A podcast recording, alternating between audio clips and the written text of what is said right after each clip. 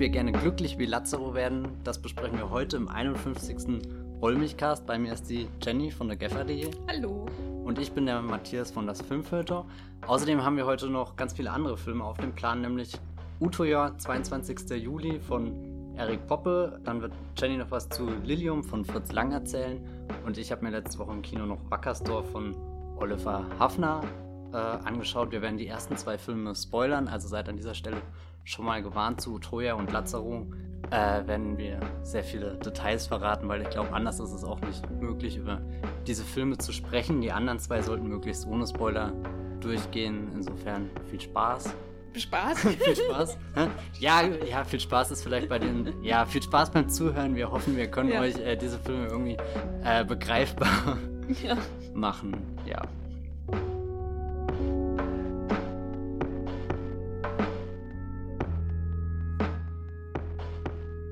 Es ist sehr ironisch, weil ich habe Jenny gerade die Geschichte erzählt, als ich gestern äh, mich in die Schlangen gestellt habe für Utoyo, hat die äh, Frau an der Kasse auch äh, allen äh, Leuten viel Spaß gewünscht, als sie das äh, Ticket in die Hand gedrückt bekam, bis sich dann der Mann vor mir in der Reihe darüber äh, ein bisschen, naja, echauffiert hat und gemeint, ja, bei dem Film sicherlich nicht. Und jetzt ist das gleiche mal mir passiert hier im Podcast. Aber vielleicht, Jenny, magst du dann erzählen, was denn das ist, warum man bei Utoya niemanden wirklich Spaß bei der Sache wünschen kann? Äh, ja, also wenn es der Name noch nicht verrät, äh, Utoya dreht sich, also Utoya 22. Juli, nicht zu verwechseln mit 22. Juli, dem kommt ein Netflix-Film von äh, Paul Greengrass. Äh, der Norwegisch-Film Utoya dreht sich um äh, das Attentat von dem Rechtsextremisten Anders Breivik im Jahr 2011 auf äh, zwei Orte, und zwar einerseits ein Regierungsgebäude oder ein Gebäude des Ministerpräsidenten von Norwegen in Oslo und dann äh, wenige Minuten später ähm, ein Massaker, das er auf einer Insel äh, in der Nähe von Oslo begangen hat, in einem Jugendlager der Arbeiterpartei, der linken Arbeiterpartei. Genau, und Utoja, 22. Juli, das deutet schon der Name an, konzentriert sich in Echtzeit auf dieses Massaker auf der Insel. Das heißt, der Film beginnt mit Überwachungsaufnahmen von den Geschehnissen in Oslo und dann äh, gibt es quasi den Schnitt und die, die Dramatisierung äh, der Ereignisse auf Utoya wird in einer langen Plansequenz, die 72 Minuten, also quasi wirklich Echtzeit äh, lang ist, ähm, nach, also wird quasi vollzogen, die Dramatisierung. Und einer Figur sind wir immer auf den Fersen, die fiktional angelegt ist, nämlich die Kaya. Und äh, genau, der Film lief bei der Berlinale dieses Jahr, wo ich ihn gesehen habe und läuft jetzt seit vergangener Woche in den deutschen Kinos. Und äh, Matthias, das, was ja erstmal an dem Film am meisten Aufsehen erregt, bevor man ihn überhaupt gesehen hat, ist ähm, seine Machart, die Plansequenz. Und das ist ja jetzt mittlerweile auch dank der digitalen Technik und der mobilen Kameras und hoher, ähm, die mit Ton hoher ähm, Auflösung drehen können, ohne besonders schwer zu sein, ja immer, hat man schon das Gefühl, es ist immer häufiger. Was ist da so dein Eindruck davon, von dem Einsatz dieses Mittels? Mir fällt gerade eine witzige Parallele auf. Gerade die Berlinale ist ja zum, im Wettbewerb zum Startschuss für, für Plansequenzen geworden, hier mit Victoria. Hm, Glaube ich, das ist so äh, einer, oder vielleicht der, der eindrücklichste Film, der das ja wirklich ähm, echt macht. Also so oft ist es ja bei Plansequenzen der Fall, dass getrickst wird, wie zum Beispiel im Fall von Birdman, der ja vorgibt, äh, zwei Stunden lang durchgängig in einer Einstellung gedreht worden zu sein, aber dann oft an den Punkt kommt, wo es sogar sehr deutlich ist, wenn sich zum Beispiel die Kamera in die Luft dreht und dann siehst du, wie ganz schnell irgendwie die Zeit vergeht und dann dreht sie sich wieder runter und dann ist ganz klar, hier ist ein unsichtbarer Schnitt gewesen oder auch oft beliebt, äh, wenn, wenn irgendeiner Person gefolgt wird und dann schwankt ja die Kamera immer so hin und her äh, und geht dann in einen schwarzen, äh, keine Ahnung, in irgendwas, was, wo es halt schwarz ist, wo du sehr schön diesen Schnitt machen kannst. Da muss ich mal dran denken. Hitchcock hat doch mhm. auch äh, diesen einen tollen Film gemacht, äh, Cocktail für eine Leiche war das, wo er ja auch sich irgendwie diesen Anspruch gesetzt hat, so viel zu filmen, wie die Filmrollen hergeben. Das ist ja eigentlich ganz witzig, wo du sagst, jetzt mit der äh, neuen Technik und so, Kameras werden leichter, man kann damit mehr machen und Hitchcock hätte das wahrscheinlich an einem Stück durchgedreht, aber er hatte einfach Filmrollen, die dann nach so und so vielen Minuten zu Ende waren und da dann eigentlich schon, schon diesen Grundstein gelegt hat, wie viele da jetzt äh, ihre unendlich lange erscheinende Plansequenz inszenieren. Ähm, ich finde das eigentlich immer sehr gut, um so, so einen Sog zu entwickeln. Also gerade bei Victoria oder so, du, du fängst irgendwo in einem Club an und dann stürzt du in die Nacht hinein und dann gibt es gar kein Entkommen mehr. Also ich glaube, da gibt es definitiv äh, äh, Regisseure, die das gut für sich ausnutzen können. Auch äh, Cuaron zum Beispiel. Wenn bei Gravity am Anfang ist ja, glaube ich, auch sehr lange kein Schnitt, diese erste Sequenz. Oder ähm, was ich jetzt neulich, ähm, hier, wo wir von äh, Gaspar Noé hatten wir ja neulich auch erst geredet, da hatte ich mir dann äh, nach dem Podcast tatsächlich irreversibel angesehen äh, und da gibt es ja dann auch diese Vergewaltigungssequenz, die in einer sehr, sehr, sehr langen, unerträglichen Einstellung gedreht ist. Und ähm, da fragt man sich dann schon, ist das äh, Stilmittel, wie weit ist es überhaupt erträglich, eine, etwas ungebrochen auf der Leinwand zu folgen, was dann auf einmal auch, äh, also ich glaube, so, so eine Plansequenz hat ja auch immer einen Anspruch an irgendwas direkt zu erleben, irgendwas authentisch zu erleben und weil alles, was im Bild ist, ist ja dann echt, also oder oder vermutlich echt oder das will ja suggeriert werden. Ich weiß nicht, wie nimmst du das dann wahr? Also mich nervt. äh, ich finde fand Plansequenzen auch immer super spannend. Äh, also Plansequenzen alleine in einem Film und natürlich auch sowas wie, ich glaube, der erste Film, den ich gesehen habe, der wirklich eine komplett eine Plansequenz war, neben jetzt Cocktail für eine Leiche war, glaube ich, Russian Ark. Mhm. Ähm, genau, wo ich auch irgendwann nie mehr, nie mehr, nicht mehr drüber nachgedacht habe, dass eine Plansequenz ist, weil das so da durchgeflossen ist, als wäre das das Natürlichste von der Welt. Deswegen hat mir das da gefallen, aber in, mittlerweile nerven mich Plansequenzen eigentlich die meiste Zeit, weil das so inflationär gebraucht wird, bei jeder dritten Kampfsequenz im Fernsehen oder wenn Matthew McConaughey irgendeine dunkle Straße runterrennt oder so, muss es eine Plansequenz sein. Am, mei am meisten stört es mich aber, wenn es halt digital nachbearbeitet ist, offensichtlich. Deswegen Birdman ist für mich so wie, ach nee. Da, er hat für mich ja. von vornherein schon sich ein Bein gestellt, einfach weil er das so offensichtlich künstlich zusammenmontiert hat, anstatt einfach mal wie ein äh, normaler Mensch zu schneiden und dazu zu stehen, dass man schneidet. So. Schnitt ist schön, kann man mal benutzen, kann ich empfehlen. Aber Utoya ist insofern interessant, ähm, weil er sich ausgerechnet so ein Ereignis aussucht. Oder ich meine, am Anfang war das Ereignis da und dann wahrscheinlich irgendwann die Entscheidung, äh, ich setze mich damit auseinander mit einer Plansequenz und nicht, ich mache einen Film in einer Plansequenz, was nehme ich mir jetzt für ein Thema? Also hoffe ich mal, dass es so war. Äh, genau, insofern ist das super interessant, weil ähm, ich mein so Gefühl auch so ist, dass es natürlich wie man auch rangeht an so eine ähm, Inszenierung eines Terroranschlags für einen Film, macht man es falsch, tendenziell. Ne? Also mhm. insofern mhm. ähm, ist es interessant, dass es so ein extremes Mittel wählt, um äh, das darzustellen, um vor allem auch ähm, sich anders als zum Beispiel Elephant von Gus Van Sant auf die, die Opfer zu konzentrieren. Der Täter spielt ja im ganzen Film keine Rolle bis zum Schluss, theoretisch. Und äh, also man sieht ihn nur einmal. Und insofern ist es auf jeden Fall spannend, äh, dass er so eine starke, offensichtliche, auf sich aufmerksam machende Form für das Thema gewählt hat. Das macht ihn auf jeden Fall interessanter als den Paul Greengrass-Film über den wir hoffentlich keinen Podcast machen werden. Ich möchte nicht zwei Utoya-Podcasts machen. Bitte, bitte, Matthias. Ja, ich, ich meine, ich bin ja eigentlich ein großer Fan von Greengrass, aber ich finde es auch sehr befremdlich, dass das jetzt irgendwie der Film ist, mit dem er sich nach Captain Phillips irgendwie zurückmeldet. Hm. Bin sehr skeptisch.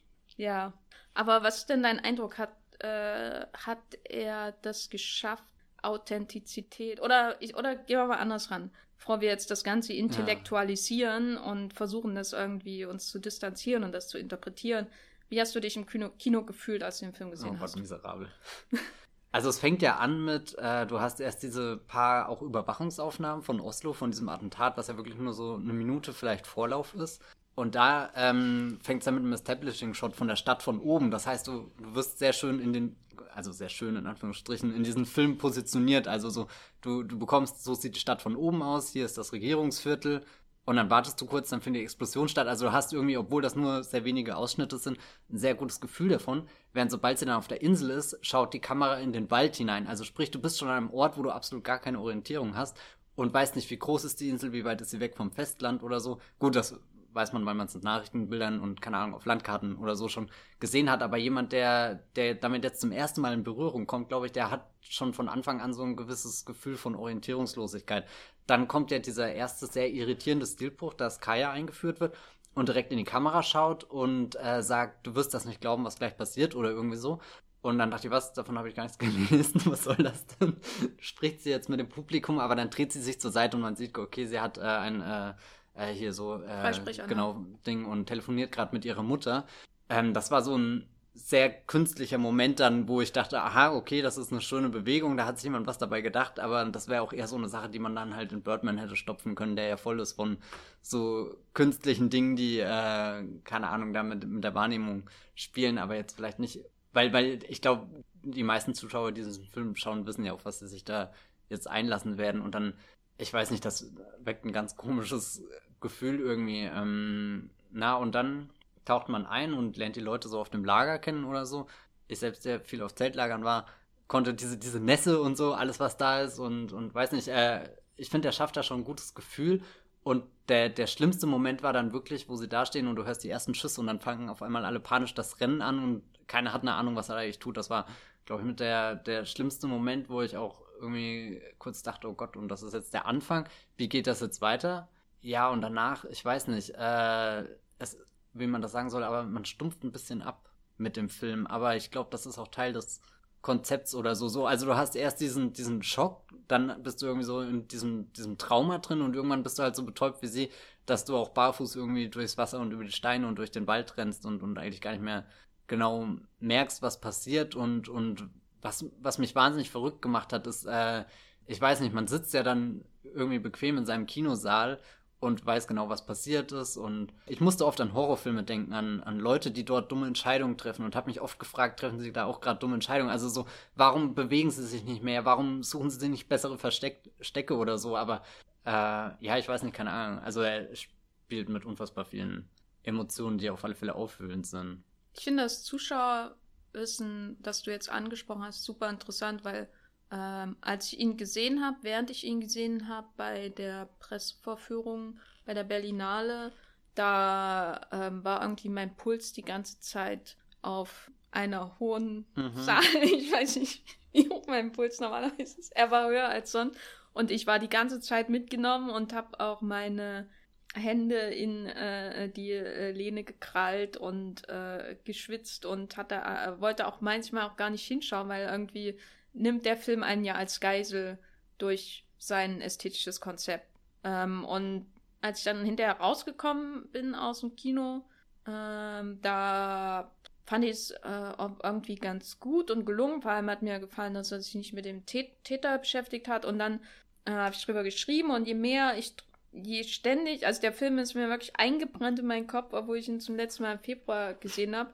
Ähm, aber je länger ich drüber nachdenke, und ich denke jetzt schon sieben Monate drüber nach, desto schlimmer wird der Film oh. irgendwie in meinem Kopf. Und das Zuschauerwissen ist einer der Gründe dafür, weil äh, mir ging es nämlich genauso. Ich habe auch mittendrin angefangen, darüber nachzudenken, haben, treffen sie jetzt die richtigen Entscheidungen?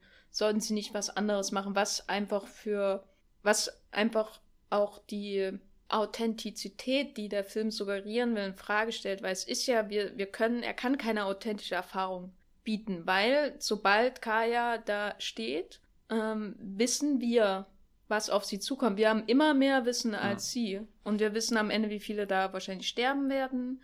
Ähm, wir wissen im besten Falle, weil der Film es uns bis zu den letzten Texttafeln nicht erzählt, wer der Täter ist. Ähm, das ist auch so ein Problem ist beim Film. Aber wir haben Wissen, wir be beurteilen, wir wissen, was, äh, dass, dass, dass die Idylle gleich ähm, kaputt gemacht wird und wir wissen, wie äh, Figuren funktionieren und was für Entscheidungen sie treffen sollten. Und insofern werden, wird doch die Authentizität im Grunde schon kaputt gemacht. Ja. Ähm, keine Ahnung, also ja, also er schwankt so zwischen absolut künstlich und authentisch und zwischendrin dachte ich, ist es irgendwie sogar ganz angenehm, dass, dass es so offensichtliche Dinge gibt, über die ich gerade noch nachdenken kann, so, weil er packt dich so direkt und also diese erste Sequenz, wo sie in, das, in die Hütte reinrennen und sich da alle nur verstecken, das weiß nicht, wann ich das letzte Mal so viel Angst im Kino einfach hatte, obwohl ich, aber er schafft da irgendwie dieses äh, wirklich panische und irgendwie findet dann auch noch ganz viel Kopfkino nebenbei statt von, von halt ähnlichen Attentaten und Amokläufen oder so, was man schon alles gesehen hat und ich weiß auch nicht, wann ich das letzte Mal einen ähnlichen Film gesehen habe. Vermutlich war das echt der Elephant-Film. Ah nein, ich habe von äh, Denis Villeneuve äh, hier diesen Polytechnik oder wie der heißt ähm, gesehen, da geht es ja auch um Amoklauf an der Schule und der Polytechnik hat halt wenigstens noch sowas, dass er in schwarz-weiß ist und damit von Anfang an äh, ein bisschen verzerrt und äh, er trifft dich nicht so, so unmittelbar, auch wenn er dich trotzdem irgendwo trifft. Aber ich glaube, da ist Utoya auch, weil, weil die Farben und alles halt sehr naturgehalten ist. Also so, was ihr am Anfang meinte, so mit, du hast halt wirklich dieses Gefühl für den Zeltplatz, für die nasse Erde, was da ist, für die, für die Planen, die aufgeschlagen für werden. Die, die äh, roten Wangen der Darstellerin auf dem Poster. äh, nee, weil das finde ich wirklich so, weil das ist, äh, es soll alles so eine Unmittelbarkeit der physischen Gegebenheiten irgendwie sein, weißt du, du kannst ja förmlich die Luft riechen ja. in dem Wald. Und sie haben auch alle irgendwie so halbnasse Sachen an ja. oder, oder du merkst schon, sie sind irgendwo ausgerutscht und da ist jetzt irgendwas dreckig und so und äh Aber was äh, bedeutet das dann, wenn, wenn wir über diese Figuren nachdenken, wie über Figuren in einem Thriller, so, oder in einem, im schlimmsten Fall einem Horrorfilm? Äh, weil, also, dass man über die nachdenkt, wie Figuren im Horrorfilm, wo man denkt, die sollten jetzt nicht in den, allein in den Keller gehen, um den, nach dem Generator zu schauen, sondern versteckt euch ordentlich, warum macht ihr nicht das und das? Weißt du, das ist ja irgendwie ganz seltsam, mhm. weil eigentlich suggeriert ja die Machart mit der Plansequenz, die Echtzeit äh, suggeriert ja so eine Zwangsläufigkeit der Ereignisse irgendwie. Es ist zwar, also dass das quasi von Anfang an das Ende dieser Linie, die die Kamera da irgendwie durchgeht, durch diesen Wald, das Ende ist schon vorgegeben. Wir müssen nur noch zu dem Punkt gelangen. Äh, es wird kein Schnitt unterwegs passieren, der uns irgendwie der Zeit zusammenrafft irgendwie oder anderweitig das, das ähm, fragmentiert, sondern es geht nur um diese gerade Linie quasi durch von dem einen Punkt zum anderen und das machen wir jetzt 70 Minuten lang. Und gleichzeitig haben wir aber diese distanzierende Haltung gegenüber den Figuren, weil wir sie durch unsere angelernte Erfahrung im Kino beurteilen wie andere Figuren oder ist doch irgendwie seltsam. Es ist sehr seltsam. Ähm, zwei Gedanken dazu. Einmal, äh, was diesen Ort angeht. Ich habe ja gemeint, die Kamera steht mitten in der Insel. Man weiß ungefähr, wie so eine Insel aussieht, aber trotzdem weiß ich nicht, wie weit sie jetzt rennen werden, wie weit die Kamera folgt. Und jetzt rückblickend vom Film bewegt sie sich ja gar nicht so viel auf dieser Insel, wie sie hätte können. Und das fand ich, das war so, so ein ungewisses Spannungselement, wo ich mir nie sicher war, will ich das jetzt wirklich sehen?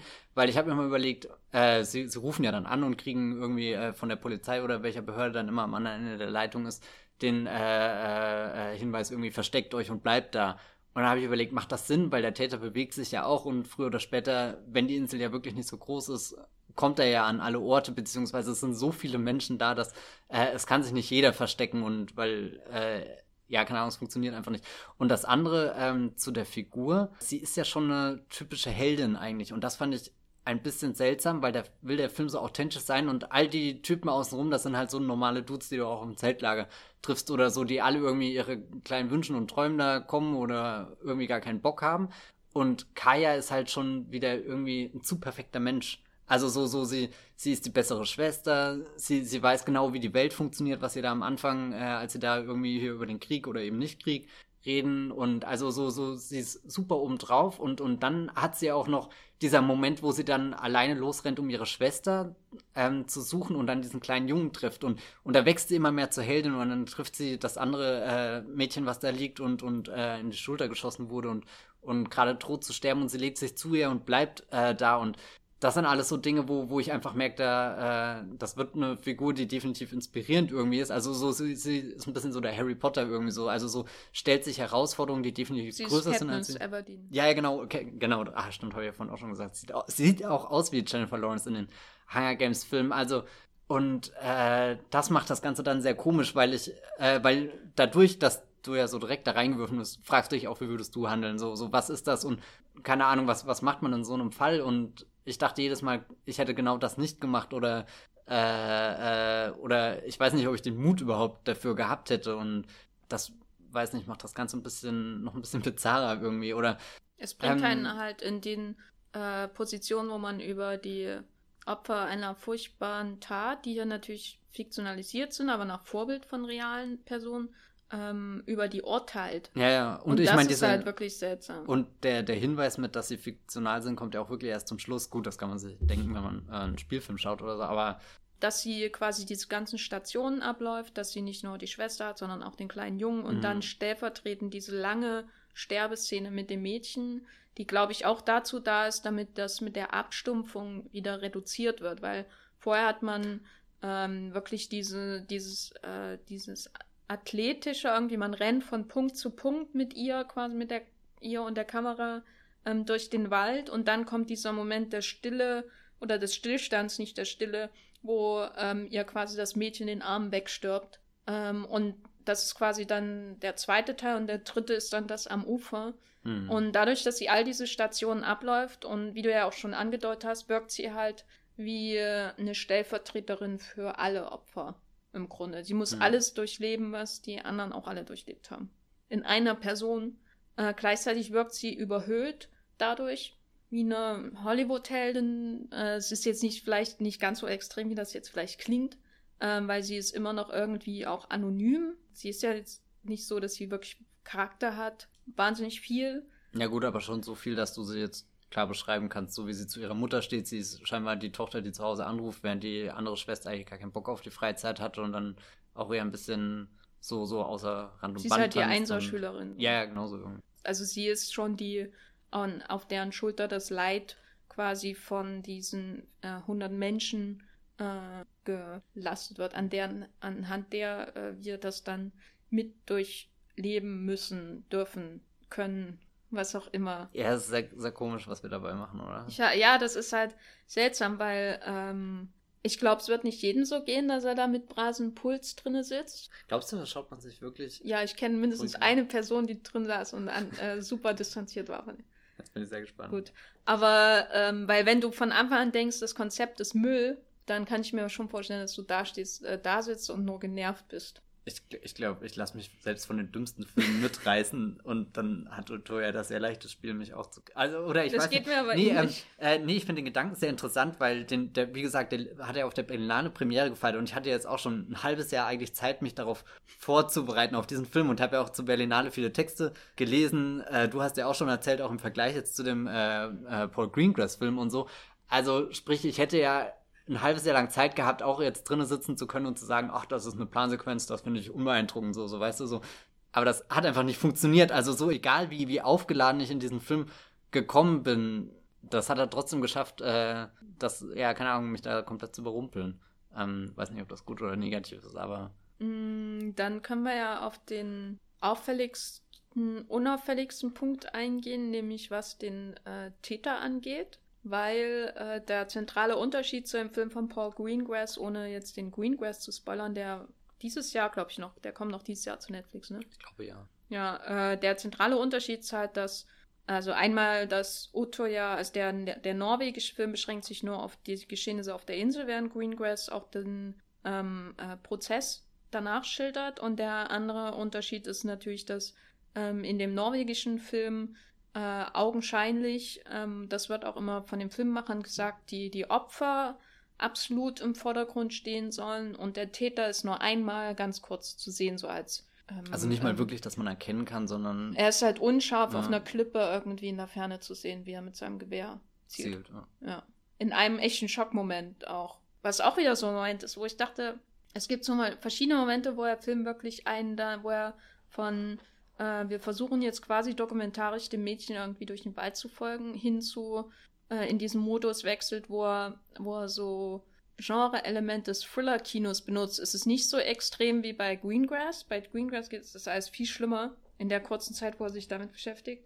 Aber er hat auch so Momente drin, so, so Schockmomente und wo ich mich einfach gefragt habe, muss ich das jetzt als auch noch mit dem Thriller, mit Thriller-Elementen ähm, versehen irgendwie sehen und mit Action Moment, weil wo die da alle in der Klippe sind mhm. und dann mhm. kommt auf einmal der äh, äh, äh, Killer quasi ist aus dem Nichts und schießt und so, denke ich mir, ach, muss, also ich habe mich ganz, oder ich frage mich seit sieben Monaten, warum muss man das überhaupt, warum, wieso, weshalb, Matthias, sag mal was. Ich weiß nicht, ich finde das, ich finde das auch super kompliziert. Ähm, also einmal erleichtert, dass er nicht zu sehen ist.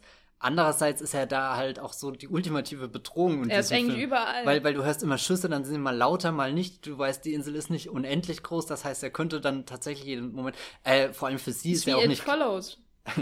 für sie ist ja gar nicht klar, dass es nur ein Killer ist, sondern vielleicht auch mehrere. Dann kommt ja der eine gerannt und sagt, hat eine Polizeiuniform an, da schießt die Polizei auf uns. Und da ist wieder das Problem hier, dass wir diesen Wissensvorsprung eben haben und äh, damit nur bedingt was anfangen? Ja, ich weiß nicht, ich finde es super kompliziert. Ich habe mich manchmal gefragt, ist das ein bisschen das Dilemma, was äh, hier immer Schindlers Liste vorgeworfen wird mit dieser äh, Gaskammer-Szene, wo für die Figuren im Film ja überhaupt nicht klar ist, äh, dass sie gleich nicht duschen werden, sondern dass sie gleich sterben werden, aber der Film ja das definitiv dramatisiert und, und das ist ein spannender Moment irgendwie so, so. Es ist wie, wie, keine Ahnung, dann schaust du halt diesen Thriller oder was auch immer. Keine Ahnung, ich äh, habe zu weder noch irgendwie eine, eine, eine Meinung, die ich jetzt äh, sage. Also, oder ich glaube, es gibt da nicht die Antwort darauf, wie man damit umgehen muss. Also so, ich glaube auch, der Film ist ja wahrscheinlich selbst noch Teil eines Bearbeitungsprozesses. Also so, mhm. gerade auch vielleicht dadurch, dass es ein, eine norwegische Produktion ist, ist das ja auch sehr bewusst. Das ist jetzt, sprich, der erste Film, der aus Norwegen nach all den Jahren kommt, wo man sich damit auseinandergesetzt hat. Äh, und das, also das macht ja definitiv was mit äh, äh, einem Land mit Europa, keine Ahnung, das ist ja. Na, ich finde, ähm, ja, man kann da äh, keine absolute Meinung zu, darf man sowas jetzt inszenieren oder nicht haben, weil das ist, warum so Verbote aussprechen, weil es impliziert immer Verbote. Aber ähm, was man dem Film schon vorwerfen kann, ist, dass er ähm, sein, dass er quasi ein ästhetisches Konzept hat, nämlich die, die Opf möglichst nah an der Opfererfahrung zu sein auf dieser Insel und ähm, aber in verschiedenen Mom Momenten halt den da, nicht wirklich konsequent ist, so hm. die die Authentizität immer durch Künst äh, immer halt künstlich bricht zum Beispiel. Also wenn jemand wenn wenn dann muss ich den Film halt beurteilen durch die Gesetze, die er für sich selber schreibt. So wird er jetzt funktionieren und das will er damit irgendwie erzielen so. Und wenn er da inkonsequent ist, wenn er in die Künstlichkeit verfehlt, obwohl Authentizität und Realismus sein A und O quasi ist. Wenn da vielleicht schon das Grundproblem ist, dass, es nichts Künstlicheres gibt in einem Film als eine Plansequenz oder wenig Künstlerisches, weil es halt immer irgendwie auffällt. Nach, spätestens nach zehn Minuten denkst drüber nach, dass es da ist und dann denkst drüber nach, was für ein Aufwand ist da reingeflossen und dann denkst drüber nach, wie haben es das alles choreografiert, dann denkst drüber nach, ähm, sind da digitale ähm, Übergänge drin und wenn die nicht da sind, denkst du irgendwie, und du bist jetzt schon bei Minu Minute 30 des Films und die, die Kinder laufen schreien über die Insel und dann denkst du drüber nach, oh, was ist das für, wie, wie viele Durchläufe haben es dafür gemacht, nee, wenn da nee, keine das, digitalen... Das will man nicht. Hm? Das will ich in dem Moment wirklich nicht. Ja, aber, das, aber ich tue es automatisch. Ja, natürlich. Ja. Und das ist das mit, äh, der Film will authentisch sein, aber er macht das durch ein extrem künstliches oh. Mittel und dadurch ähm, ist er selbst inkonsequent, bricht seine eigenen Gesetze, wenn man so will, oder wird sein Ziel nicht gerecht. Und das kann ich ihm dann schon vorwerfen. Braucht man einen Film über das Massaker? Also jetzt mal ganz unabhängig, wie er inszeniert ist und ob eine Plansequenz nur das Richtige dafür ist oder nicht, werfe ich ihm schon vor, dass er ähm, den gleichzeitig einen allgegenwärtigen, unsichtbaren Bösewicht hat und ihn aber im selben Schritt halt äh, entpolitisiert. Also er ist Film, also außer dass äh, am Anfang so äh, das irgendwie wie so ein halbwegs weltoffenes Lager wirkt mit den Jugendlichen, ähm, gibt es keinen Hinweis, dass es ein Rechtsradikaler ist. Mhm. Bis außer, zu den Tafeln ja. am Ende.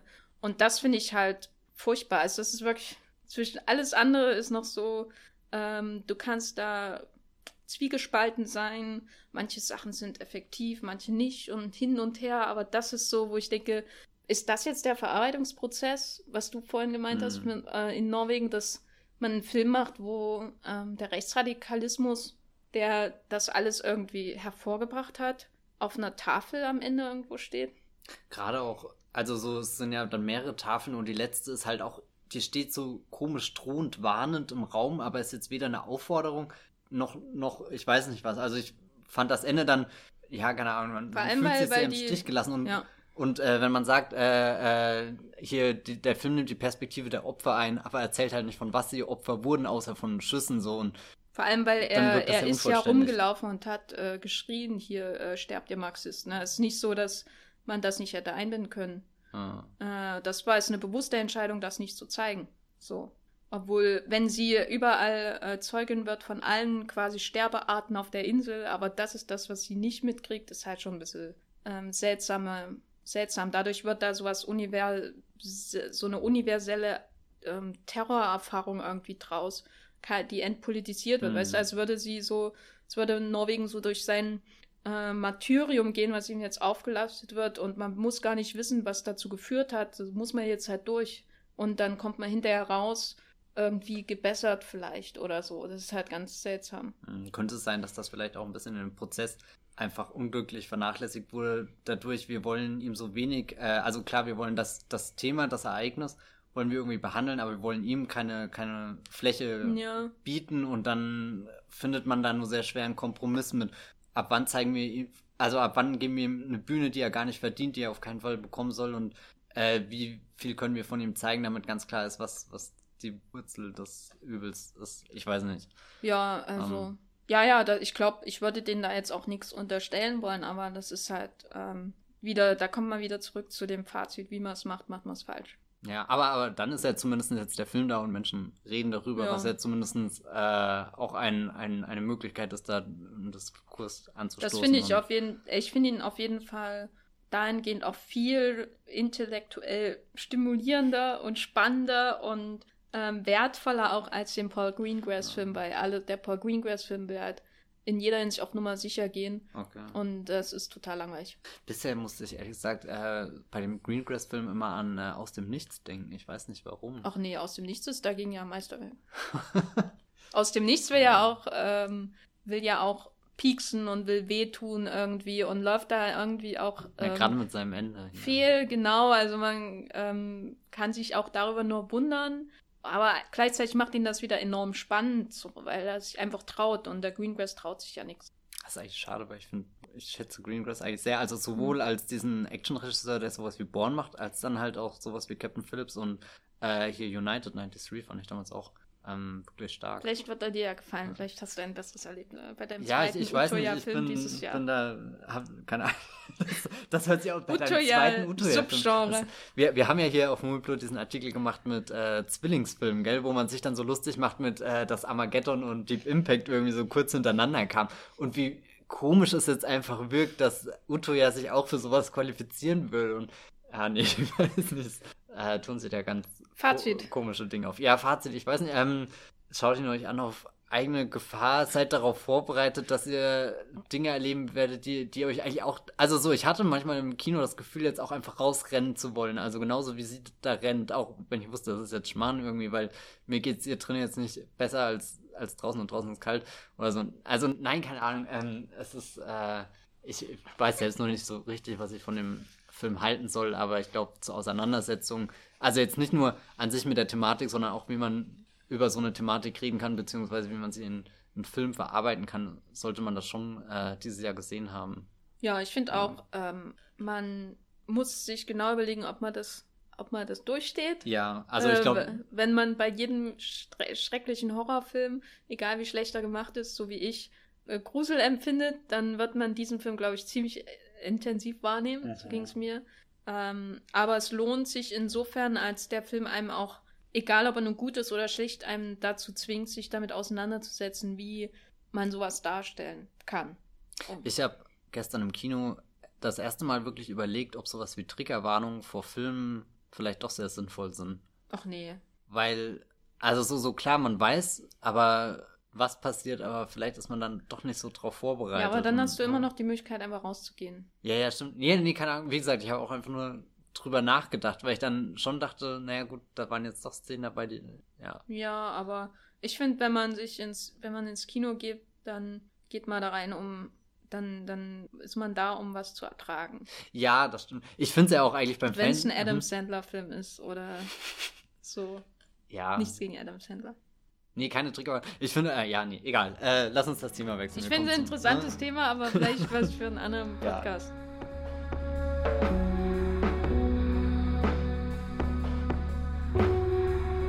Auch ein Film, der äh, vom, vom großen Leid in der Welt erzählt, ist Glücklich wie Lazaro, was man ja vom Titel her gar nicht meinen könnte. Hier in der Nähe vom Büro hing ein Poster, da hat jemand mit äh, Kreide oder irgendwas draufgeschrieben, glücklich wie Lazaro, als es in der Welt noch kein Internet gab oder irgendwie so das trifft es schon so so ein bisschen, dass der Film am Anfang uns in eine Welt entführt, die auch sehr weit in einer Vergangenheit liegen könnte, wo, wo fast noch feudale Verhältnisse äh, existieren. Später macht der Film dann einen Bruch und katapultiert uns in eine äh, Zeit, die unserer Gegenwart gar nicht so unähnlich ist. Ich weiß gar nicht, ob explizit gesagt wird, dass das dann in der äh, Gegenwart spielt, aber. Na, es basiert ja auch alles auf einer wahren Geschichte. Ach so, es basiert. Oh, guck mal. Das macht alles noch viel schlimmer.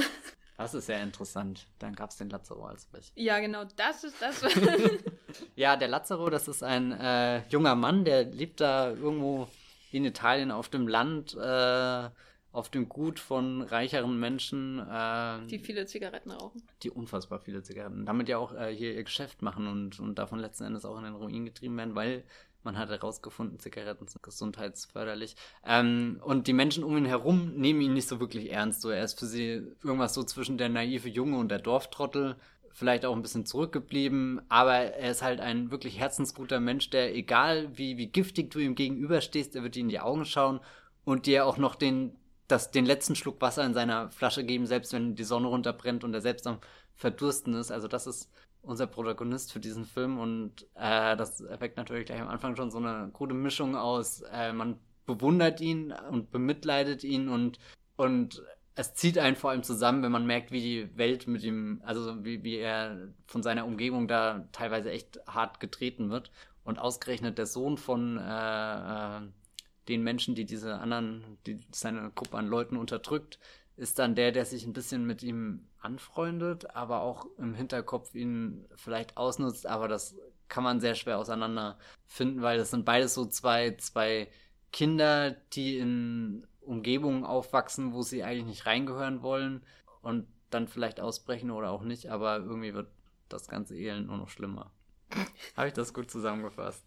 Das klingt jetzt so deprimierend, aber ist es doch ein sehr sonniger Film über weite Es ist ein wahnsinnig sonniger Film, der auch äh, sehr davon profitiert, dass er ähm, auf 16 mm gedreht wurde und da wirklich ein, ein Gefühl für, für die Natur und für, für, das, für die Hitze, das Flimmern, das wird richtig in den Bildern übertragen.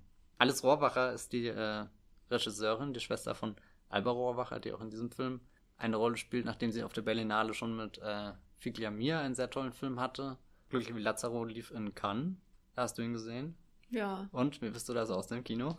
Ähm, na, erstmal so mit gemischten Gefühlen. Ich war jetzt nicht so überwältigt. Er kam ja recht gut an bei der Kritik äh, und war jetzt aber nicht bei mir unter den Top-Filmen des Festivals oder so. Da war der Abstand dann zu anderen noch zu groß. Aber das ist so ein Film, der im Gegensatz jetzt zum Beispiel zu Utoya, der hat einfach auch, an den ich mich gerne zurückerinnere und der dann auch in der Erinnerung wächst. Irgendwie ist jetzt nicht mein Lieblingsfilm des Jahres oder so, ist aber einer, wo ich denke, den musst du doch nochmal gucken. Am besten vor, bevor du den Podcast drüber machst. Oh verdammt, äh, ist zu spät. äh, nee, aber ich habe insbesondere, also die beiden Hälften, aber insbesondere die erste, da, da denke ich einfach manchmal gern dran zurück, weil ich selten so einen Film gesehen habe, wo ähm, das, äh, wieder, wenn das Heu auf den Wagen oder andersrum ähm, geschippt wird da oder wenn die Bäume im Wind ein bisschen wedeln oder der Sand irgendwie über den äh, Pfad äh, äh, gewirbelt wird oder so, dass es so die ganze Zeit das Gefühl hast, das wird ja alles gleich ins Gesicht. Äh, das finde ich super bei Filmen generell.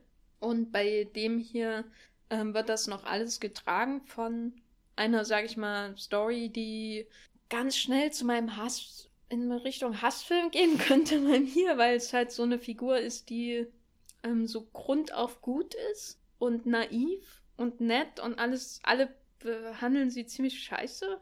Und das hasse ich, wenn das Film machen, aber auf wundersame Weise ähm, kriegt der Film immer so die, die Kurve, ohne in so ein einfaches manipulatives ähm, oder in so einen mo manipulativen Modus zu verfallen, wo er dir so eine einfache Sympathiefigur gibt und dann auf den ganzen Film über auf ihr rumtritt. So, mhm. das finde ich halt furchtbar, wenn Filme das machen. Und das macht er eben nicht.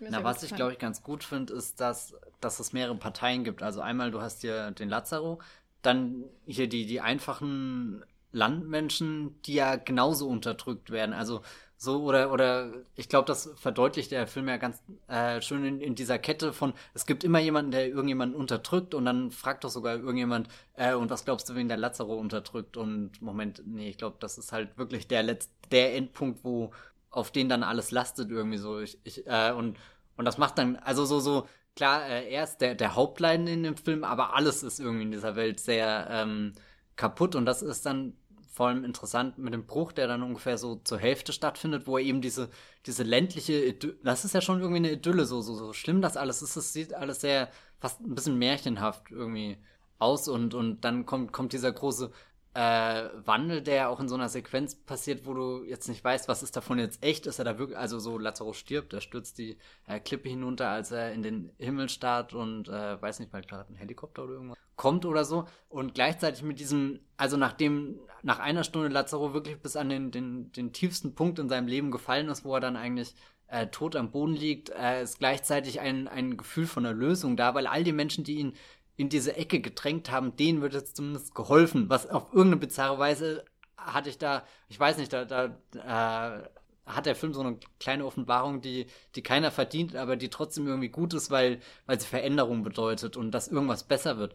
Aber sobald dann äh, dieses, dieser zweite, der Stadtteil, der, der dann weg vom Land geht und sich eher in nassen Straßen und irgendwie dieser graue Beton und alles ist sehr trostlos, äh, und er bestätigt uns, dass sich dann eigentlich gar nichts verändert hat und die Menschen genau wieder an den Punkt zurückgekehrt sind, wo sie waren, nur dass sich der, der Ort halt, die, die Lage irgendwie äh, minimalst verschoben hat und, und ja, Wobei genau. auch ein gewisser Zusammenhalt da ist, der den Film mhm. irgendwie so eine Grundwärme gibt in der zweiten kalten Hälfte, weil eben die, die sind ja jetzt alle ein bisschen älter geworden, die ehemaligen Leibeigenen, weil de, der Fall ist ja, dass die so, ja. quasi von der ähm, Zigarettenmagnaten wie Leibeigene gehalten mhm. wurden äh, in einer Zeit und die wussten nicht, dass es sowas illegal ja. ist, weil man denkt, denkt in dem Film hat eine lange Zeit, ist das jetzt, spielt das jetzt im Mittelalter, warum gibt es da so viele Zigaretten?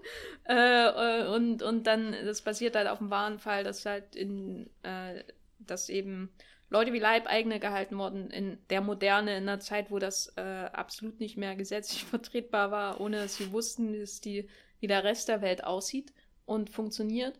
Und das, ähm, diese Gruppe ist ja dann in dem, in dem, nach dieser Zeitreise, wie es dann auch in der Synopsis hieß, äh, ist ja immer noch irgendwie da und kommt irgendwie so ein bisschen zu Rande, ne? Mhm. Ähm, in der Peripherie, also wirklich so zwischen den Gleisen eben, äh, aber ähm, überlebt äh, zusammen mit He äh, Ringen äh, und äh, Hängen und Würgen und ein bisschen äh, unsauberen Methoden äh, sozusagen.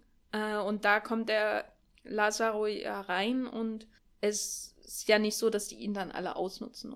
Nee, gar nicht. Ich habe auch manchmal das Gefühl, vielleicht sind sie in dieser zweiten Hälfte durch das gemeinsame Erleben oder dieses Erwachen, dieses sich erkennen, äh, die, die Lüge, die sie ein ganzes Leben lang hier abgeschirmt vom, vom Rest der Welt gelebt haben und dass das sie auch eigentlich zu, ein Stück zu diesen glücklichen Menschen gemacht hat, wo sie vielleicht sogar auch ein bisschen neidisch auf den Lazaro waren und dann kommt er zurück und, und aber irgendwie haben sie auch Schuldgefühle. Also so dieses Wiedersehen wird ja als erstes so als geisterhafte Begegnung geschildert und sie können es gar nicht glauben, aber gut, jetzt steht er halt da, dann müssen wir ihn mitnehmen, weil er will auch nicht gehen und es ist sehr kalt und er hat ungefähr nichts Warmes an. Und ja, es ist eben interessant insofern, als äh, Lazaro ja sowas wie eine eine Heiligenfigur ist. Es gibt ja dann mhm. diese ganz großartige Kirchen, Kirchenszene dann auch mit ihm. Aber andererseits ist er natürlich der Schatten der Ausnutzung, irgendwie als diese, dieser Leibeigenschaft, weil man denkt, die werden befreit und jetzt kommen sie in die modernen Anführungszeichen, aber sie leben natürlich immer noch in, ähm, modern gesagt, prekären Verhältnissen und ähm, kommen geradezu äh, so zu Rande. Und er ist ja quasi das personifizierte Bild dieser dessen, was sie da zurückgelassen haben und was sie aber gleichzeitig auch verfolgt, ne? weil sie können ja ihre Lebensumstände nicht wesentlich ändern, was eigentlich mhm. alles ähm, trotz abgeschaffter Leibeigenschaft, äh, äh, was alles irgendwie sehr vernichtend ist, so für das System, für die, das äh, soziale, für den sozialen Zusammenhalt und die ähm, wirtschaftlichen Zusammenhänge quasi in dieser, in Anführungszeichen, Moderne, die dann doch immer noch irgendwie so was Archaisches hat von äh, äh, schöne Banken und so, wo aber bloß nicht jeder jemand zu lange rumstehen darf, äh, äh, wo nicht jeder rein sollte. Und dann hast du diese Leute, die da irgendwie äh, zwischen den Gleisen hausen und so. Es ist als dafür, dass es so ein sanfter Film ist, der eine gewisse Wärme hat, einerseits durch die Sommerzeit und andererseits durch diese Gemeinschaft, die zusammenhält, ist das eigentlich ähm, harter Tobak, ne? Äh, extrem hart. Und ich glaube auch die äh, Kirchenszene, die du gerade angesprochen hast, wenn dieser Moment am Schluss nicht gewesen wäre, ich glaube, ich wäre so niedergeschlagen aus dem Kino gegangen, wie nur was, weil, also so, das ist auch der Moment, wo ich glaube, ich, da, da, da wird der Heilige in ihm am, am deutlichsten, nicht nur durch den, den Kontext dieser Kirche, sondern dass dann auch tatsächlich eines, äh, ein, ein, nochmal so ein Wunder passiert mit, äh, äh, sie, sie, sie kommen da irgendwie in den Gottesdienst und werden gleich, gleich wieder verwiesen, weil das ist eine private Veranstaltung und da ist schon das ganze Problem der Kirche irgendwie oder oder diese, dieser Welt zusammengefasst mit so so wir wir glauben und tun irgendwie so, als wären wir gute Menschen, aber Achtung, äh, private Veranstaltung, ihr müsst jetzt wieder gehen und dann verschwindet mit ihnen äh, die Musik und da, also ich weiß nicht, das ist irgendwie so, so, so ein ganz großer Kinomoment für mich äh, gewesen, wo, wo dann äh, was, ja, ich weiß nicht, was Fantastisches passiert, was, was wieder kann, vielleicht etwas von dieser, dieser Sonne, von dieser Wärme am Anfang zurückbringt und sie dann auf ihrem Weg durch die, die Nacht gleitet. Auch wenn sie dann getrennte Wege früher oder später wieder gehen. Die Figur erinnert äh, mich so ein bisschen an äh, hier Mr. Chance, aus Willkommen Mr. Chance, aber ich glaube, dass die nächste Verwandtschaft für mich ist äh, das Wunder von Mailand, Miracolo äh, Milano von Vittorio De Sica einer der wenigen Vittorio De Sica-Filme, die ich ertrage. Ähm, weil da geht es ja auch um so einen Weisen mit dem äh, Namen Toto, der irgendwie in was Magisches, äh, Messianisches irgendwie hat in seiner Naivität und dann verfolgen wir ihn quasi, wie er die prekären Verhältnisse in Italien der in, Ende 40er, Anfang 50er quasi sieht und wie sich die Leute um ihn scharen. Äh, mhm. Äh, quasi. Es geht in eine ganz andere Richtung als bei, bei Lazaro. Aber ähm, wenn ihr Lazaro schaut, würde ich euch auf jeden Fall empfehlen, auch ähm, das Wunder von Mailand zu schauen. Das ist meine, meiner Meinung nach der beste Desika. Ähm, na gut, was heißt das schon, wenn ich die anderen nicht mag? Aber ich finde ihn um ein Vielfaches besser als Fahrraddiebe und Konsorten. Ähm, Wie gut findest du einen Fahrraddiebe? Das würde mich mal interessieren. Ich glaube, das wäre was für einen anderen Podcast. Wenn ich über Fahrraddiebe rede, dann ist es 90 Minuten lang und am Ende kriege ich einen Herzinfarkt.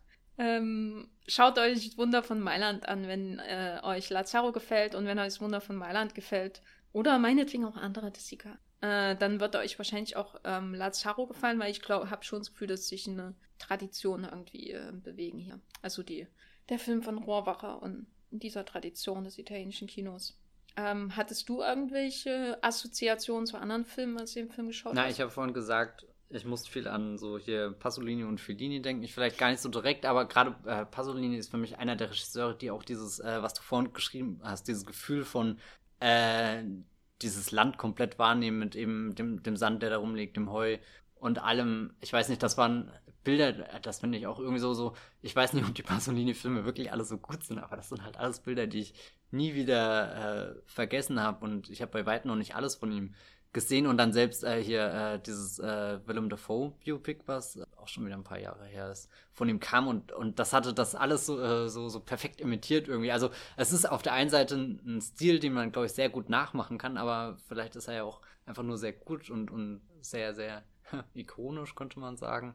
Und dann kommt noch dieser schöne äh, Check mit dem äh, Sohn, der ja dann vermeintlich es zu, zu, was geschafft hat und von einem großen äh, Geschäftstreffen redet und kurze Zeit später wird er auch genau entlarvt als jemand, der halt total versagt hat, was beides irgendwie so tragisch, aber auch es fühlt sich äh, angemessen an, dass, dass er da diesen Sturzflug erleidet, vor allem nachdem er dann noch eine Szene bekommt, wo er sie zum Essen einlädt und sie sich wirklich äh, so, so spricht, den letzten Penny Geld, den sie haben, dann in was äh, investieren, was sie mitbringen können, weil sie denken, sie werden jetzt hier ein vornehmes Rausgeladen. Genau, Pralinen. Also ich weiß nicht, so auch so eine Szene, wo ich eigentlich am liebsten schreien würde im Kino, weil, weil das so verrückt ist, was die Leute noch denken, unter was für einem Druck und sozialen Zwang oder so sie da zu stehen glauben und, und dann halt diese bittere Rechnung vor der Tür, wo er nicht mal persönlich hinkommt, sondern nur die Frau vorschickt, die ja scheinbar auch unter ihm leidet. Also so, so, und das, obwohl er ja davor in, in der Szene bei ihnen zu Gast war und, und sich eigentlich irgendwie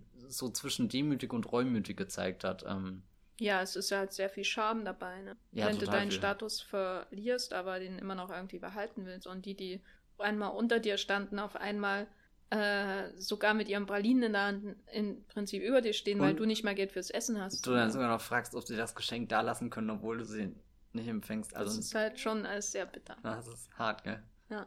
ja. ja. Schöner Film. Fazit, Matthias. Ich weiß. Ich äh, glaube, ich schlage mich auch auf die erste Seite ich hätte vielleicht den Film auch einfach danach enden lassen, dann. Also so, ich finde. Wie nah vor dem hm. Zeitsprung, was? Ja, weil ich weiß nicht, da war der Film für mich viel größer, da war viel mehr in diesem Film. Danach hatte ich das Gefühl, er wird sehr konkret mit seinen Ideen und äh, diese, diese ganze Parabel einfach äh, ich weiß nicht, da habe ich dann gemerkt, wie ich ein bisschen aus meiner Fantasie einfach gerissen wurde. Was ich ein bisschen schade Deine fand. Deine Fantasie von Leibeigenschaften? Oh. Nein, nein, äh, nee, ich, ich weiß auch nicht. Mir, mir gefiel irgendwie dieses, dieses zeitlose davor auch ein bisschen mehr Rätsel, was dann jetzt genau passiert ist. Also so, ich würde ihr äh, nicht vorwerfen, dass sie jetzt ihren Film da totbuchstabiert hat oder so, das auf keinen Fall. Ich glaube einfach nur, dass, dass ich davor halt wirklich gar keine Vorstellung davon hatte, was der Film ist. Wie gesagt, hätte ich sowas wie dieses Zeitreise-Element schon vorher gewusst, dann wäre da auch vielleicht eine andere äh, äh, Erwartungshaltung äh, entstanden, dass da, dass da noch mehr erzählt wird. Aber ich hatte irgendwie das Gefühl, diese, diese erste Hälfte an sich erzählt eine sehr äh, bizarre, aber auch sehr magische Episode. Ähm, ich fand ihn auf alle Fälle sehr gut. Schaut ihn euch. Ja, ich wusste von der Zeitreise, weil die zwei Satz-Synopse das halt verraten hat in äh, Cannes.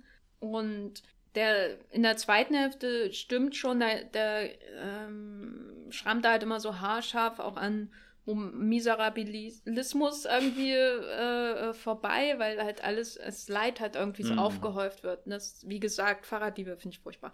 Aber es ist nicht gerade mein Lieblingsgenre des Kinos. Aber ich finde halt dadurch, dass sie beide hat und dadurch, dass es ähm, einerseits so ein starker tonaler Unterschied zwischen den beiden Hälften ist und andererseits aber so klare, klar beobachtete und sehr scharf gezeichnete Para ähm, ähm, äh, Kontinuitäten mhm. quasi, soziale Kontinuitäten mhm. da sind. Dadurch wird der Film erst stark. Wenn er jetzt nur den sonnigen ersten Teil hätte, äh, wäre mir das so bla gewesen, belanglos, also bla. bla. Äh, und im zweiten Teil ist halt die größte Szene des Films und des italienischen Kinojahres insofern ich bin äh, wahnsinnig gespannt, was Alice Rohrwache als nächstes macht. Also irgendwie, ich hatte sie vor diesem Jahr, wusste nicht, dass sie existiert, jetzt auch. Da musste Land der Wunder gucken. Muss ich den gucken? Da ja, gibt es auch sehr viel äh, ähm, wehendes Laub. Wehendes Laub. 9 von 10 Punkten für das wehende genau. Laub. Schaut euch äh, glücklich wie Lazaro an, es lohnt sich wirklich.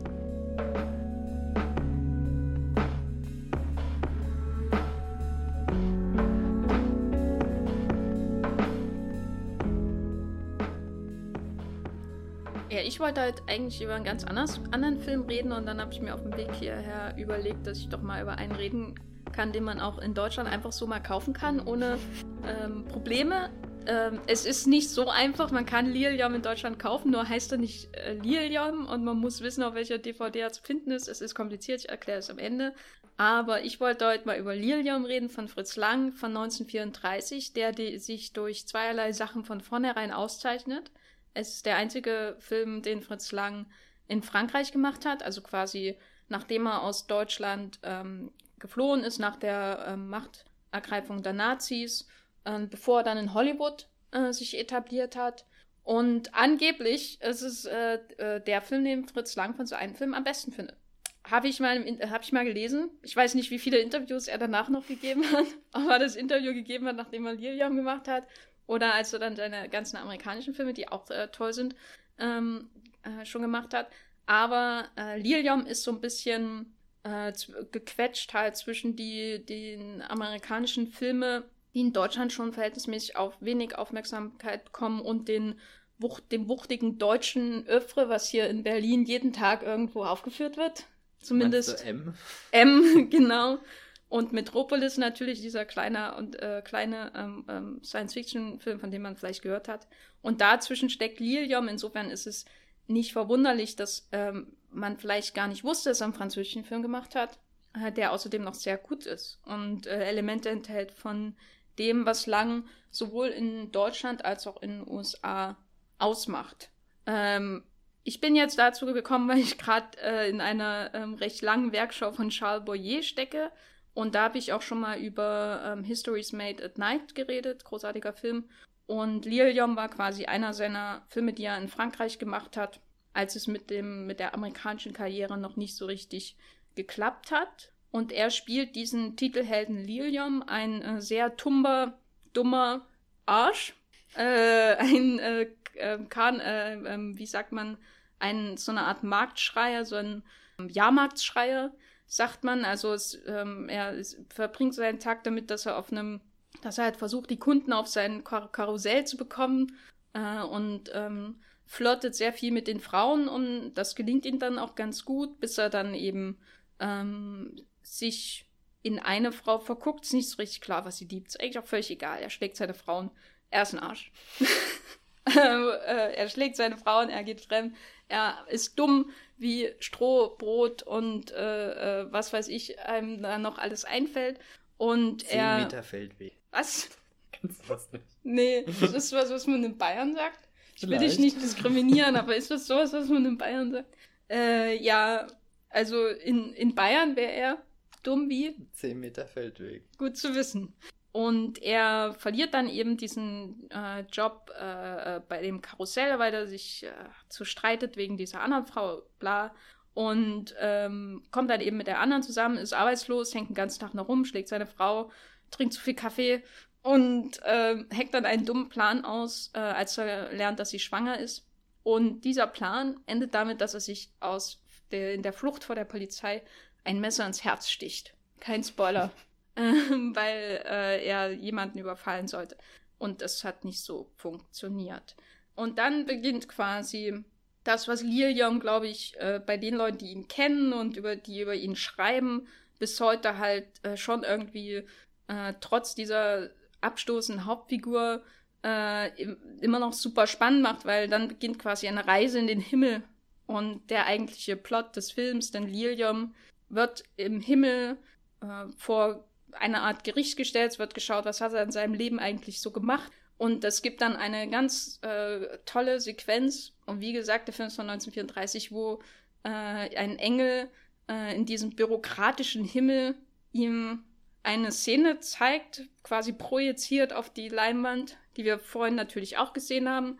Nur steht Lilium diesmal davor und sieht sich selber. Und dann gibt's, äh, sieht man die Szene nochmal mit dem äh, mit den Gedanken, die Lilian in dem Moment äh, durch den Kopf gegangen sind, also wie so ein Audiokommentar. Und das ist einfach ein wahnsinnig äh, fantasievoller Umgang, Meta-Umgang natürlich auch ähm, mit dem Himmel, der bei Fritz Lang ziemlich trist aussieht, muss man sagen. Ähm, die, die Reise in den Himmel ist doch recht grandios und äh, man hat das Gefühl, man fliegt an äh, barocken Gemälden äh, vorbei, aber sobald man dann oben ist, ähm, wirkt das alles wie, wie unten eigentlich auch in der Polizeiwache. Also man Mhm. hat kleine Bürokraten rumsitzen, die winzige Flügelchen am Rücken haben, sieht sehr süß aus, ähm, die dann eben äh, ihre Stempel aufdrücken müssen, genau wie die Leute in der Polizeiwache aus. Und das ist halt so ein klassischer Fritz Lang-Moment, wenn man so will. Ähm, dieses System, dieses äh, erdrückende System, das über das Schicksal der Menschen quasi herrscht. Das ist kein, äh, sag ich mal, christlich idealisierter Himmel, den man dann sieht. Und mehr möchte ich über die Handlung gar nicht sagen, nur eben auf diese ähm, formal, diesen formal extrem aufwendigen dritten Akt verweisen, dass der den Film super aufregend immer noch macht. Also äh, man muss sich auch immer gewahr werden, in welchem Jahr der Film entstanden ist natürlich. Aber gleichzeitig ist das natürlich auch klassisch lang in diesen Jahren. Also weil er hat vorher diese Science-Fiction-Filme gemacht, ähm, wie Metropolis und Frau im Mond und äh, findet selbst in dieser Geschichte über einen ziemlich furchtbaren Mann, der äh, seine Läuterung erfährt im Himmel, äh, findet er die Möglichkeiten, um so eine neue Welt irgendwie zu präsentieren, die äh, uns sehr bekannt vorkommt und gleichzeitig irgendwie fremd. Äh, und das ist äh, toll. Ich stelle mir das gerade den Himmel wie so die Terry Gilliam-Version vor.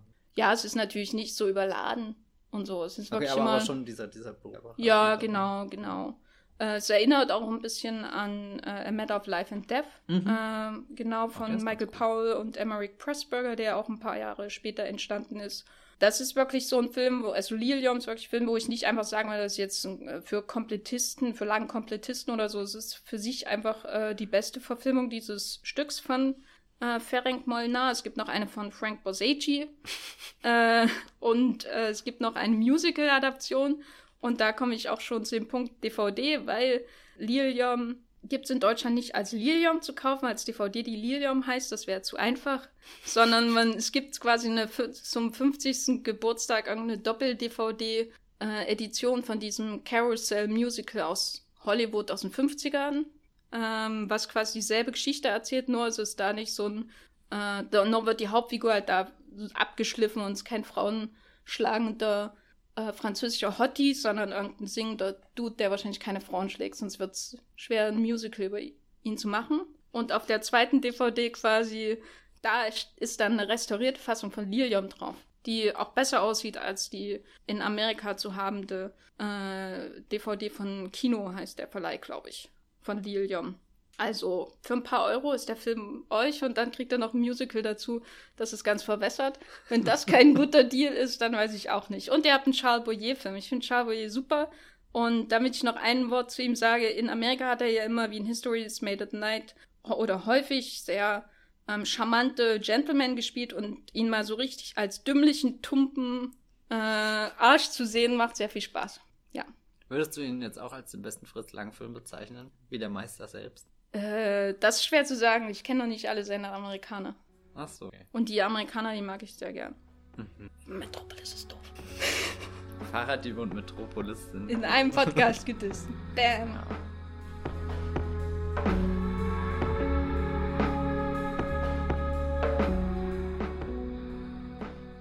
Bei meinem Film äh, müsst ihr euch nicht so äh, sehr in DVDs äh, verrenken und irgendwelche Bonusdiscs herausfischen, um, um heranzukommen an, an, die, an die Pracht, die da auf bewegte Bilder gebannt wurde. Er läuft gerade im Kino, Wackersdorf von Oliver Hafner, äh, ein Film- und Theaterregisseur. Ich kannte von ihm bisher gar nichts und hatte diesen Wackersdorf auch mal irgendwie so beim Durchstreifen des Kinoprogramms gesehen, aber dann nicht für einen Film äh, wahrgenommen, den ich irgendwann wirklich mal im Kino sehen will und dann zufällig neulich den Trailer in einer York-Vorstellung gesehen und mir auch gedacht, oh, das ist auch dieser typische Fall von, wir machen ein bisschen deutsches Kino und es wird halt so kauzig plump auf diesen Lokalkolorit rumgeritten, äh, der sich ja bei Wackersdorf mit der Oberpfalz anbietet. Zufällig habe ich ihn dann doch im Kino gesehen, weil ich Spätschicht hatte und irgendwie keine andere Vorstellung passend gelegen war, dass ich direkt von der Arbeit aus ins Kino fahren konnte. Und äh, muss sagen, ich bin echt angenehm überrascht äh, gewesen, weswegen ich jetzt über diesen Film reden will auch wenn ich ihn nicht überragend finde oder so. Aber er hat halt doch ein paar äh, Dinge getroffen, wo, wo, wo, mir richtig gut gefallen haben und mit denen ich dann so nicht gerechnet äh, hätte. Also das erste, es geht um äh, hier Wackersdorf, da sollte in den 80er Jahren eine nukleare Wiederaufbereitungsanlage, also sprich ein Atomkraftwerk, äh, gebaut werden. Und der Protagonist der Geschichte ist der Landrat äh, der damaligen Zeit, äh, namens Hans Schnierer, gespielt von Johannes Zeiler, äh, auch ein deutscher Schauspieler, mit dem ich eigentlich sehr wenig verbinde. Aber ähm, auf alle Fälle folgen wir dem, dem Landrat dann, der, der sich äh, vor dem Problem sieht, dass seine Region sehr, sehr wirtschaftsschwach ist. Die Leute sind unzufrieden. Alle Bürgermeister, mit denen er so Kontakt hat, da versteht man sich zwar, aber auch eher so unter der Geste mit, wir sind alle Leidende und äh, wir haben den Stammtisch und trinken da unser Bier und weiß nicht was, aber irgendwie so ein Wirtschaftswunder, das wäre jetzt schon ganz nett. Und dann kommt tatsächlich eines Tages ein Anruf und da sitzt ein Herr aus München, der ihm wirklich im, im, im strengst vertrautesten Zwei-Augen-Gespräch äh, verspricht. Nur zwei Augen? Äh, äh, Gott, nur zwei Augen. Äh, Vier-Augen-Gespräch. Also so, so, äh, er sagt, oh, das, das muss jetzt wirklich unter uns bleiben, aber Wackersdorf, äh, hier könnte sich, äh, Wackersdorf ist eine Gemeinde im Landkreis Schwandorf, äh, könnte sich äh, ähm, qualifizieren, äh, zum, zum äh, Ort zu werden, wo, wo halt äh, dieses Wirtschaftswunder hingesetzt wird. Ähm, Top-Technologie, die da am Start ist, absolut fortschrittlich. Das wird die Zukunft, 3000 Arbeitsplätze, was weiß ich, das hört sich super gut für den Landrat an. Und äh, er beißt dann an diesem Köder an und merkt natürlich erst so im Verlauf des Films, dass dieser Bau und das grüne Licht, was er da geben müsste, äh, vielleicht gar nicht so cool ist, weil Atomkraft gefährlich und nein, danke ist. Ähm, Schöne Zusammenfassung. Schöne Zusammenfassung, ja. Also sprich, äh, der, der große Bogen dieses Films ist, ich glaube, das ist jetzt auch kein Spoiler, weil die Leute kennen die Geschichte. Ähm, hoffe ich doch zumindest. Also ich kannte sie nicht, aber.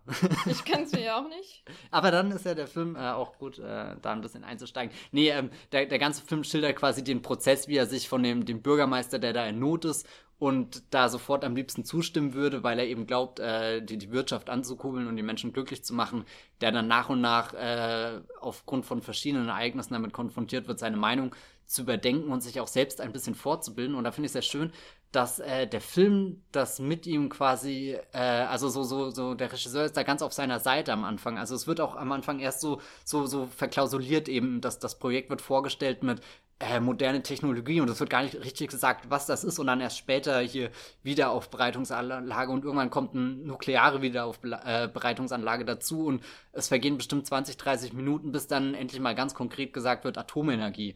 Und äh, ähnlich geht das ja dem, äh, dem Landrat auch, der, der davon keine Ahnung hat und äh, sich äh, so vorsichtig äh, erst rantasten muss und dann im Gespräch, äh, in diesem Vier-Augen-Gespräch fragt, ja, ist das denn gefährlich? Nee, nee, das ist überhaupt nicht gefährlich, das ist die Zukunft und sich davon auch erstmal zufriedenstellen lässt, weil ja die, die Chance, die er wittert, viel zu äh, verlockend ist und auch, dass er dann seine, seine Bürgermeistenfreunde da gleich sagen kann und deine Gemeinde, das wird hier jetzt der Ort, wo, wo das aufgeschlagen wird, das äh, bringt natürlich auch irgendwie ihm erstmal nur ganz viele Pluspunkte, aber nach und nach kommen dann Prozesse. Der Lehrer in der Schule ist scheinbar eher ein, ein Grüner, der, der freidenkt und äh, sich damit schon intensiv beschäftigt hat. Dann reden die Kinder am Esstisch darüber. Ähm, die Frau äußert Bedenken, äh, irgendwelche Proteste von, von anderen Teilen der Bevölkerung und er, er wird dann in so eine Zwickmühle drängt, was, was sehr, äh, was uns Zuschauer, den er sehr sympathisch ist, weil er wird von Anfang an als der, der schon der äh, Held dieser Geschichte eingeführt. Also man ist auf seiner Seite und, und ähm, kann sein Dilemma auch sehr gut nachvollziehen. Und da fand ich sehr angenehm, einfach wie der Film diese, diese verschiedenen äh, Dinge, die auf ihn Druck auswirken, äh, zusammenfassen und vor allem, wie er da im Land, wo die Politik ja doch noch mal ein bisschen anders ist. Also was ich bei dem Film, meine große Angst war ja irgendwie, er hat jetzt seine Oberpfalz und das Einzige, worüber er sich lustig macht, ist der Dialekt.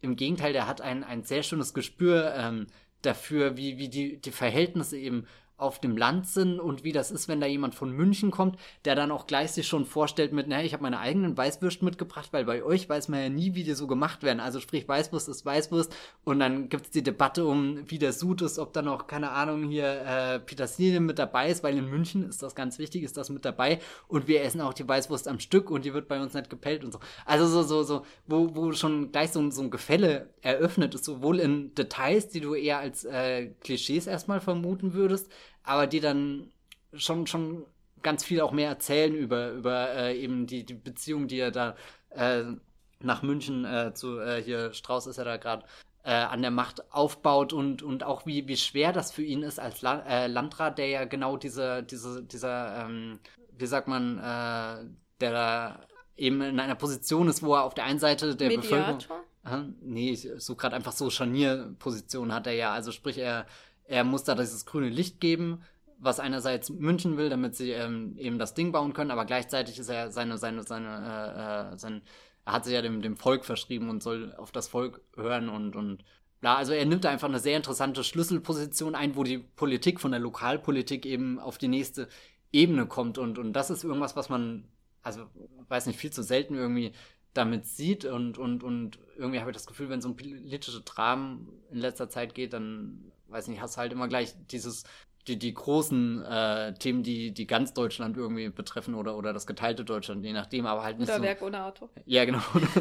ja, Werk ohne Auto. Ähm, nee, ähm, also weiß nicht, der, der, der dringt da ganz vor in sowas was richtig äh, Kleines, also wo, wo, im, wo im Detail der Teufel steckt, könnte man sagen. Ja, das ist eigentlich schon ein, ein Film über den, den Teufel im Detail des äh, Backersdorf. Ähm, leider zum, zur zweiten Hälfte, muss ich auch sagen, verliert er so ein bisschen den Fokus und äh, verlässt sich dann auf die, äh, ja, man kann schon sagen, ist ja konventionell gestrickt, also wie so ein Drama dann aufgelöst wird, wie er seine Erkenntnis findet, wie er dann quasi von dem Landrat, der sich hätte von hier, naja, der kommt ja da vom Land hier, vom Dorf, der, den können wir für dumm verkaufen. Und äh, da löst er sich dann, da emanzipiert er sich. Äh, das heißt, er ist nicht so dumm wie. Was? Wie? 10 Meter oh Gott, da habe ich was gesagt. Ich weiß gar nicht, ob das dumm oder blöd oder ich weiß nicht. Genau, und hier der, der Landrat, der sich dann eben am Anfang hier von, von München einschüchtern lässt und da natürlich sehr viel Respekt vor hat, aber dann am Ende auch seine, seine schönen Heldenmomente bekommt, wo er äh, Flagge zeigen kann und, und äh, zum wirklich zu, zu unangenehmen Kraft wird, dass sogar äh, hier ein Gesetz verändert wird, was den Landrat eben aus seiner Machtposition enthebt, dass er da keine Entscheidungsgewalt mehr drüber hat, ob jetzt äh, diese äh, Wiederaufbereitungsanlage äh, gebaut wird oder nicht. Dann äh, im zweiten Teil ist der Film auch deutlich historisch angehaucht, dadurch, dass er äh, äh, äh, Archivaufnahmen mit einbindet. Ja, keine Ahnung, ich finde, er, er, hat so eine schöne, schöne, schöne Gratwanderung zwischen, wir versuchen das jetzt möglichst äh, detailgetreu nachzustellen, auch die 80er, wie, wie sahen die Wohnungen aus, also generell die, diese Häuser sind, äh, die, dieses schwere Holz und alles, was da steht, wo man genau merkt, äh, da ist so, so, so, so eine kleine Vorstellung von Wohlstand in dieser ländlichen Region da, aber sie kann nie wirklich erfüllt werden. Also so, es ist immer alles bis kurz vor, bis kurz vor die Erfüllung gebaut so und, und dann fehlt da noch irgendwas. Ähm, fand ich auch sehr schön. Ist ja. denn, wird denn der Strauß gespielt oder ist Nee, äh, das, das ist es ja eben, äh, so, so dieser Kontakt zur Politik äh, findet nur über einmal so, so hast du äh, die, die politische Seite und natürlich äh, einen Typ aus der Wirtschaft, der dann auch, äh, da sind auch eher die Stereotypen in dem Film veranlagt, wo es dann auch eher mal zu äh, äh, sehr grotesken Situationen ist, wo, wo, wo, ja, weiß nicht, wo, wo du dann drin sitzt und den Konflikt nicht mehr wirklich ernst nehmen kannst. Aber alles, was so, so direkt eben in seiner Gemeinde oder seinem Landkreis stattfindet, das sind die Teile, wo ich echt das Gefühl hatte, da hat sich jemand äh, reingedacht und, keine Ahnung, recherchiert, wie, wie so, so ein bisschen die Dynamik auf dem Dorf ist, auch wie schnell es passieren kann, wenn dann hier der Lokalpolitiker plötzlich nicht dem, dem, dem Volk, äh, dem, dem Volk nach dem Mund redet und äh, äh, wie, wie sich dann auch so, so ein Mob sofort formt, äh, der, der dann, keine Ahnung, das werden zwar nicht explizit Drohungen dann wahrgemacht, aber schon, wo, wo du merkst, äh, da, da ist eigentlich jemand in der Gemeinschaft aufgewachsen, wo jeder jeden kennt, was gleichzeitig Fluch und Segen ist, weil du hast dann irgendwie so diese, diese Gefahr von Vetternwirtschaft, die auch im Film eigentlich aktiv betrieben wird. Und dann eine Sache kann dich aber wirklich isolieren, kann dich da komplett rauskatapultieren und dann bist du auf einmal in der Straße, wo du dich zu Hause gefühlt hast, äh, bist du auf einmal ausgegrenzt und, und das ist ja wirklich was, was absolut wahnsinnig ist, was man sich vorstellen muss. Da, da, da äh, verschreibt sich jemand eigentlich äh, der, der Heimat, um, um in einer wirtschaftsschwachen Region, also sprich da, wo nichts zu holen ist, äh, da doch irgendwas Gutes reinzubringen und da, da nach vorne zu denken und so.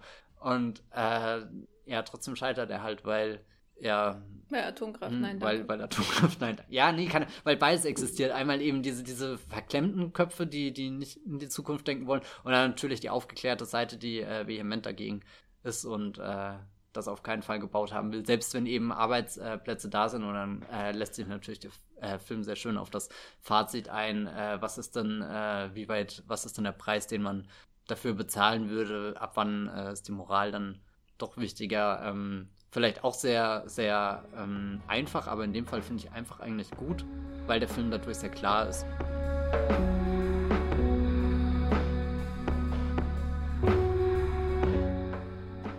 Das war der 51. Wollmilchcast. Ähm, wir haben heute über drei aktuelle Kinofilme und einen älteren geredet. Die aktuellen laufen noch. Den älteren findet ihr über Umwege.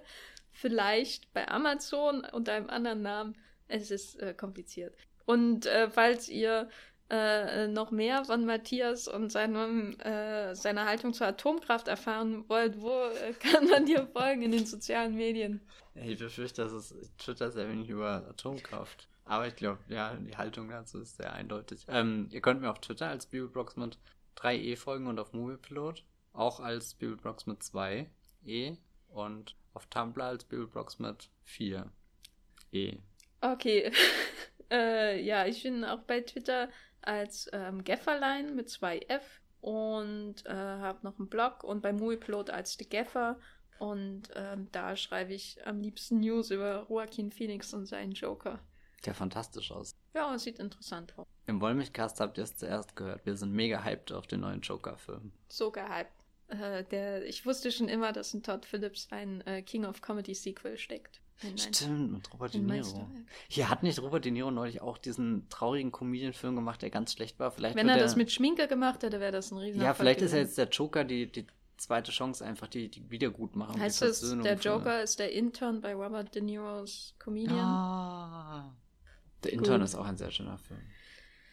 Gut, dann beim äh, nächsten Wollmilchcast vielleicht über das Spätwerk von Robert De Niro oder was ganz anderes. Ähm, falls ihr den Wollmilchcast besonders mögt, dann könnt ihr das natürlich ähm, gern bei iTunes irgendwie in einer Bewertung oder ähm, einer Kritik äh, oder Rezension umsetzen. Oder ihr könnt uns aber auch ähm, Fragen und Vorschläge schicken über unsere Twitter-Kanäle oder auf den, äh, in den Kommentarspalten unserer Blogs. Falls ihr unbedingt mal ähm, hören wollt, äh, wie wir zwei Stunden über Fahrraddiebe reden, dann schreibt einen Kommentar, den wir ignorieren können. Und ansonsten hören wir uns beim nächsten Mal. Tschüss. Ciao.